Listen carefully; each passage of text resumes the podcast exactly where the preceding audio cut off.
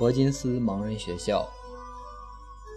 第一个夏天即将结束了，安妮收到罗拉从伯金斯写来的一封信，她带着信下楼，午餐时念给大家听，还未念完，凯蒂就兴冲冲地打断他：“老师，现在海伦写的跟他一样好呢。”此时是七月三十一日。自从海伦学会“水”这个字以后，还不到四个月，他快速的进步从不停顿。到八月底，海伦学会六百二十五个字。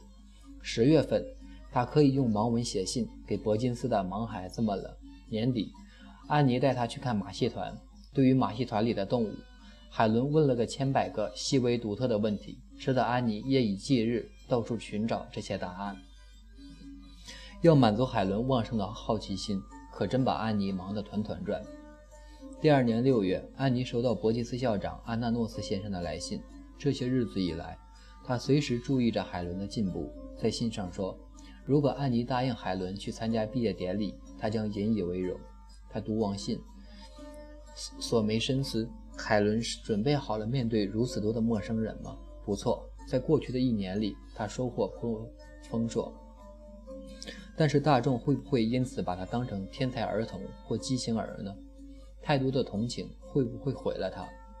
安妮终于做了最后决定：海伦现在能读又能写，他能回答人们提出的问题，能够独当一面，而且绰绰有余。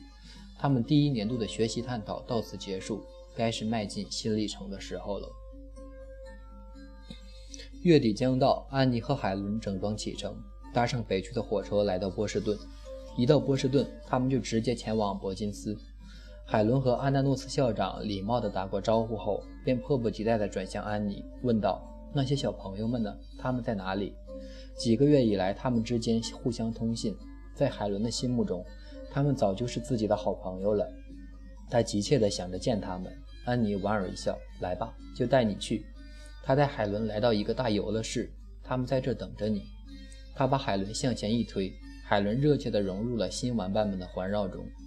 第二天，阿纳诺斯先生请安妮到办公室私下聊一聊：“你们俩以后有何打算？”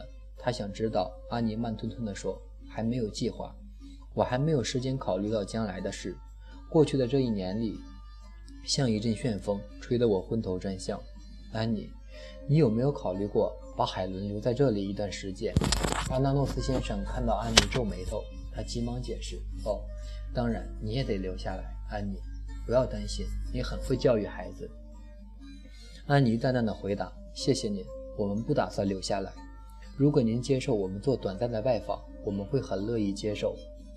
为什么不留下来呢？”海伦盼望拜访罗拉很久了。我想，他们同是又忙又聋又哑的残障者，该是知己的好朋友。今天早上，我带海伦去找罗拉，您知道吗？精力旺盛的海伦差一点把罗拉吓死。海伦一亲近她，她就莫名其妙的紧张急躁起来，一直等到海伦离开以后才平静，稳住情绪。原因不外乎罗拉的生活圈子太狭窄了，她只活在自己的小房间里，那不是海伦所要的小池塘。我们不能把她困在这里。安妮，对于他们，你还能期盼什么？安妮的雄心大志，阿纳诺斯校长觉得荒谬又困惑。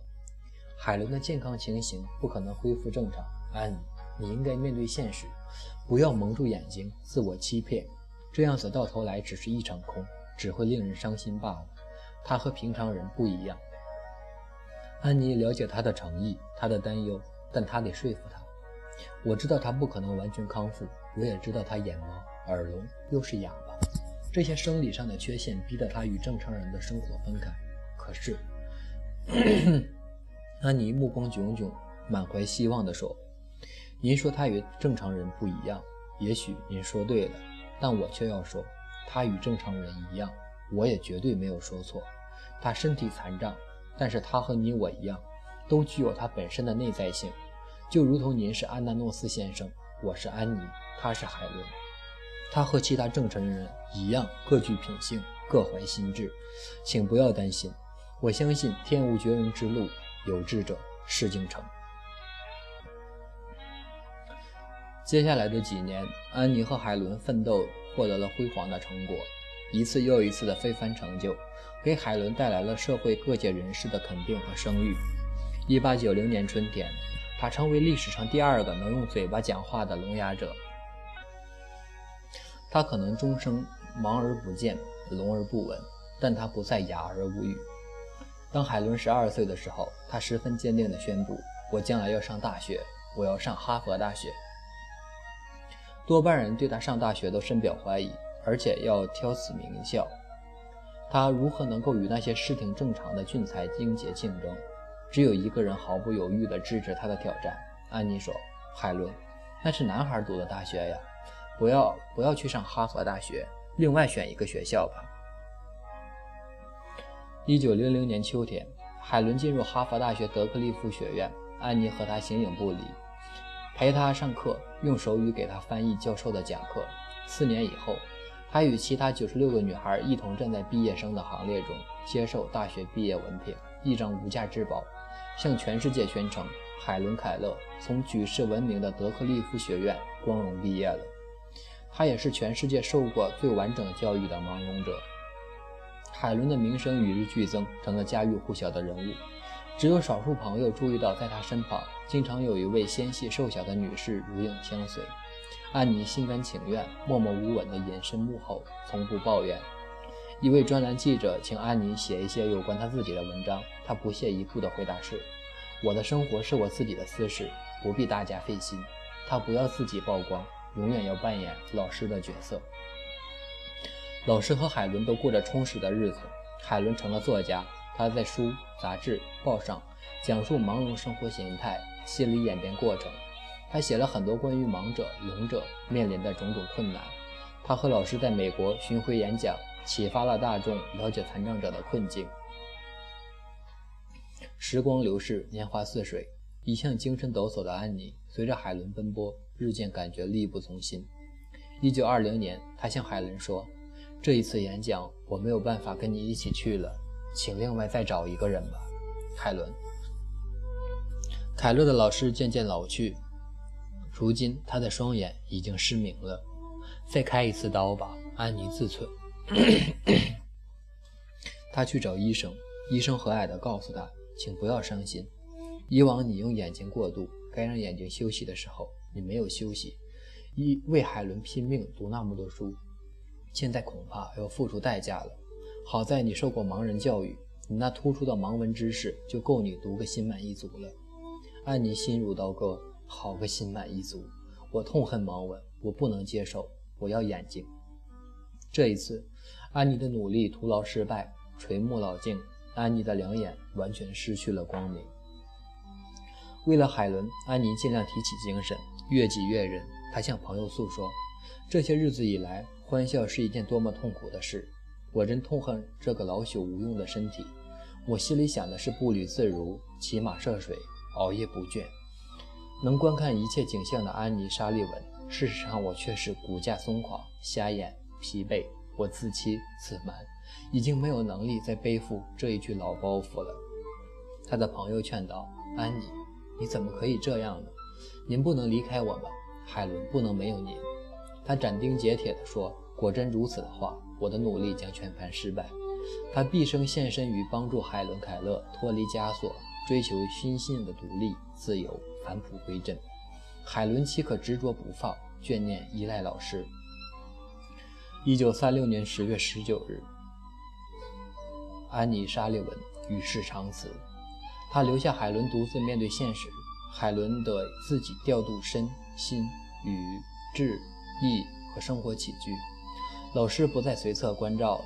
海伦几次想放弃孤军奋斗，每当懈怠沮丧时，有一个柔柔柔声的告诫就会提醒他：“海伦，老师可不喜欢你这样子。”慈祥的耳语支撑着海伦忍受痛苦，一点一滴慢慢重建他的意愿，修整他的生活目标，辛勤的工作。他开怀欢笑，珍惜生命奥妙的禀赋。他辍耕不耕耘不辍，点燃闪烁的生命火炬，照亮残障残障者的灯塔。安妮·沙利文没有白费心血，他培育了二十世纪不朽的奇葩海伦·凯勒。我们大家都读过这样一些扣人心弦的故事，里面的主人公只有一点有限的时间可以活了，有时长达一年，有时短到只有二十四二十四小时。然而，我们总是能很感动地发现，这些注定着要灭亡的人是如何想办法度过他最后的几天或最后的几个小时。当然，我说的是有所选择的自由人，而不是活动范围受到限制的被判刑的罪犯。这类故事使人们思索，很想知道我们在同样的情况下将会怎么办。我们作为必死的生物，处在最后几小时内，会充满一些什么样的遭遇、什么样的感受、什么样的联想呢？我们回顾往事，会找到哪些幸福、哪些遗憾呢？有时我认为，如果我们像明天就会死去那样去生活，才是最好的规则。这样一种态度可以尖锐地强调生命的价值。我们每天都应该怀着友善、朝气、渴望去生活。但是，当时间在我们前面日复一日、月复一月、年复一年的不断延伸开去，这些品质常常就会丧失。当然，也有那些愿意把吃吧、喝吧、及时行乐吧作为座右铭的人。然而，大多数人却为死神的来临所折磨。在许多故事中，命运已定的主人公通常在最后一分钟，由于遭遇好运而得到拯救。然而，他的价值观念几乎总是改变了。他更加领悟了生命及其永恒的精神价值的意义。常常可以看到，那些活在或者曾经活在死亡阴影中的人们，对他们所做的每件事情都赋予了一种纯美香甜之感。然而，我们大多数人都把人生视为当然。我们知道有一天我们必得死去，但我们总是把那一天想得极其遥远。我们处于精神活泼、身体健康的健康状态，死亡简直是不可想象的。我们很难想到它。日子伸延到无穷无尽的远景之中，所以我们总是做些无价值的工作，几乎意识不到我们对生活的懒洋洋的态度。我担心。我们全部的天赋和感官都有同样的懒惰的特征。只有聋人才会珍惜听觉，只有盲人才会体会重见天日的种种幸福。这种看法特别适用于那些成年后失去知觉和听觉的人。但是，那些在视觉和听觉上没有蒙受损害的人，却很少能够充分地利用这些可贵的感官。他们的眼睛和耳朵模模糊糊地吸收了一切景色和声音，他们并不专心。也很少珍惜他们。我们并不感激我们的所有，直到我们丧失了它；我们意识不到我们的健康，直到我们生了病。自古以来，莫不如此。我常想，如果每个人在他的初始阶段患过几天耳盲聋症，这将是一种幸福。黑暗会使他更珍视视觉，哑默会教导他更喜慕声音。我时常测验我那些有视觉的朋友。看他们究竟看见了什么。前几天，一位很要好的朋友来探望我，他刚从树林里远足而来，于是我就问他，他观察到一些什么？没有什么特别的，他回答说。要不是我惯于听到这样的回答，我简直会不相信我的耳朵。在树林中穿行一个小时，却没有看到什么值得注意的东西，这怎么可能呢？我自问着。我这个不能用眼睛看的人，仅仅凭借触觉，就能发现好几百种使我感兴趣的东西。我用双手亲切地抚摸一株桦树光滑的外皮，或者一株松树粗糙不平的树皮。在春天，我摸着树枝，满怀希望地寻找蓓蕾，寻找大自然冬眠之后苏醒过来的第一个征兆。有时，我感觉到一朵花的可爱而柔润的肌理。发现它那不平常的卷曲。偶然，如果我非常走运，将手轻柔地放在小树上，我可以感觉到小鸟在音律丰满、丰满的歌声中快乐地跳跃。我非常喜欢让小溪凉爽的流水从我张开的指手指缝隙间急促地流淌过。我觉得，松针或者海绵似的柔草铺就的茂盛葱郁的地毯，比豪华奢侈的波斯小地毯更受欢迎。对我来说，四季的盛景是一场极其动人而且演不完的戏剧。它的情景从我指尖一幕幕划过。有时我的心在哭泣，渴望看到所有这些东西。如果我仅仅凭借触觉就能看到那么多的快乐，那么多凭借视觉将会有多少美展现出来？可是，那些有眼睛的人显然看得很少。对于世界上充盈的五颜六色、千姿百态、万花筒般的景象，他们认为是理所当然的。也许人类就是这样，极少去珍惜我们所拥有的东西，而渴望那些我们所没有的东西。在光明的世界中，视觉这一天赋才能，竟被视作一种便利，而不是一种丰富生活的手段。这是多么可惜啊！假如我是个大学校长，我要开设一门必修课程，就是怎样使用你的眼睛。教授们将向他的学生讲授怎样通过真正观看那些他们面前过去而未被注意的事物，使他们生活增添乐趣。这将唤醒他们沉睡而迟缓的天赋。也许我能凭借想象来说明：假如给我哪怕三天的光明，我最喜欢看到一些什么？在我想的时候，也请你想一下吧。请想想这个问题：假定你也只有三天光明，那么你会怎样使用你自己的眼睛？你最想让你的目光停留在什么上面呢？自然。我将尽可能的看看我在黑暗的岁月里令我珍惜的东西。你也想让你的目光停留在令你珍惜的东西上，以便在那即将到来的夜晚将它们记住。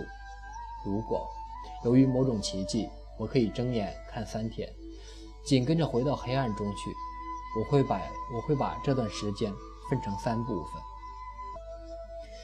第一天，我要看人。他们的善良、温厚与友谊使我的生活值得一过。首先，我希望长久地凝视我亲爱的老师安妮·沙利文，梅西太太的面庞。当我还是个孩子的时候，她就来到了我面前，为我打开了外面的世界。我将不仅要看到她面庞的轮廓，以便我能够将它珍藏在我的记忆中，而且还要研究它的面貌，发现它出自同情心的温柔和耐心的生动迹象。他正是以此来完成教育我的艰巨任务的。我希望从他的眼睛里看到能使他在困难面前站得稳的坚强性格，并且看到他经常向我流露的对于全人类的同情。我不知道什么是透过灵魂之窗，即使从眼睛看到朋友的内心，我只能用手指尖来看一个人脸的轮廓。我能够发觉欢笑、悲哀和其他许多明显的情感。我是从感觉朋友的脸来认识他们的，但是我不能靠触摸来真正描绘他们的个性。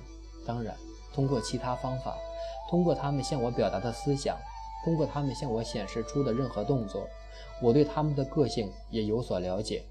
但是我却不能对他们有较深的理解，而那种理解，我相信，通过看见他们，通过观看他们对种种未表达的思想和境况的反应。通过注意他们的眼神和脸色的反应是可以获得的。我身旁的朋友，我了解得很清楚，因为经过长年累月，他们已经将自己的各个方面揭示给了我。然而，对于偶然的朋友，我只有一个不完全的印象。这个印象还是从一次握手中，从我通过手指尖理解他们的嘴唇发出的字句中，或从他们在手掌的轻划轻轻划写中获得来的。你们有视觉的人。可以通过观察对方微妙的面部表情、肌肉的颤动、手势的摇摆，迅速领悟对方所表达的意思的实质。这该是多么容易，多么令人心满意足啊！但是，你可曾想过，想到用你们的视觉抓住一个人的面部特征，来透视一个朋友或者熟人的内心吗？我还想问你们，能准确地描绘出五位好朋友的面容吗？你们有些人能够。但是很多人不能够。有过一次实验，我询问过那些丈夫们关于他们妻子眼睛的颜色，他们常常显得困窘，公认他们不知道。顺便说一下，妻子们还总是经常抱怨丈夫不注意自己的新衣服、新帽子的颜色，以及家内摆设的变化。有视觉的人，他们的眼睛不久便习惯了周围事物的常规，他们实际上仅仅注意令人惊奇的和壮观的事物。然而，即使他们观看最壮丽的奇观，眼睛都是懒洋洋的。法庭的记录每天都透露出目击者看得多么不准确。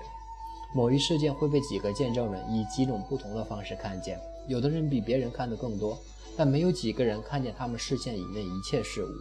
哈，如果给我三天光明，我会看见多少东西啊！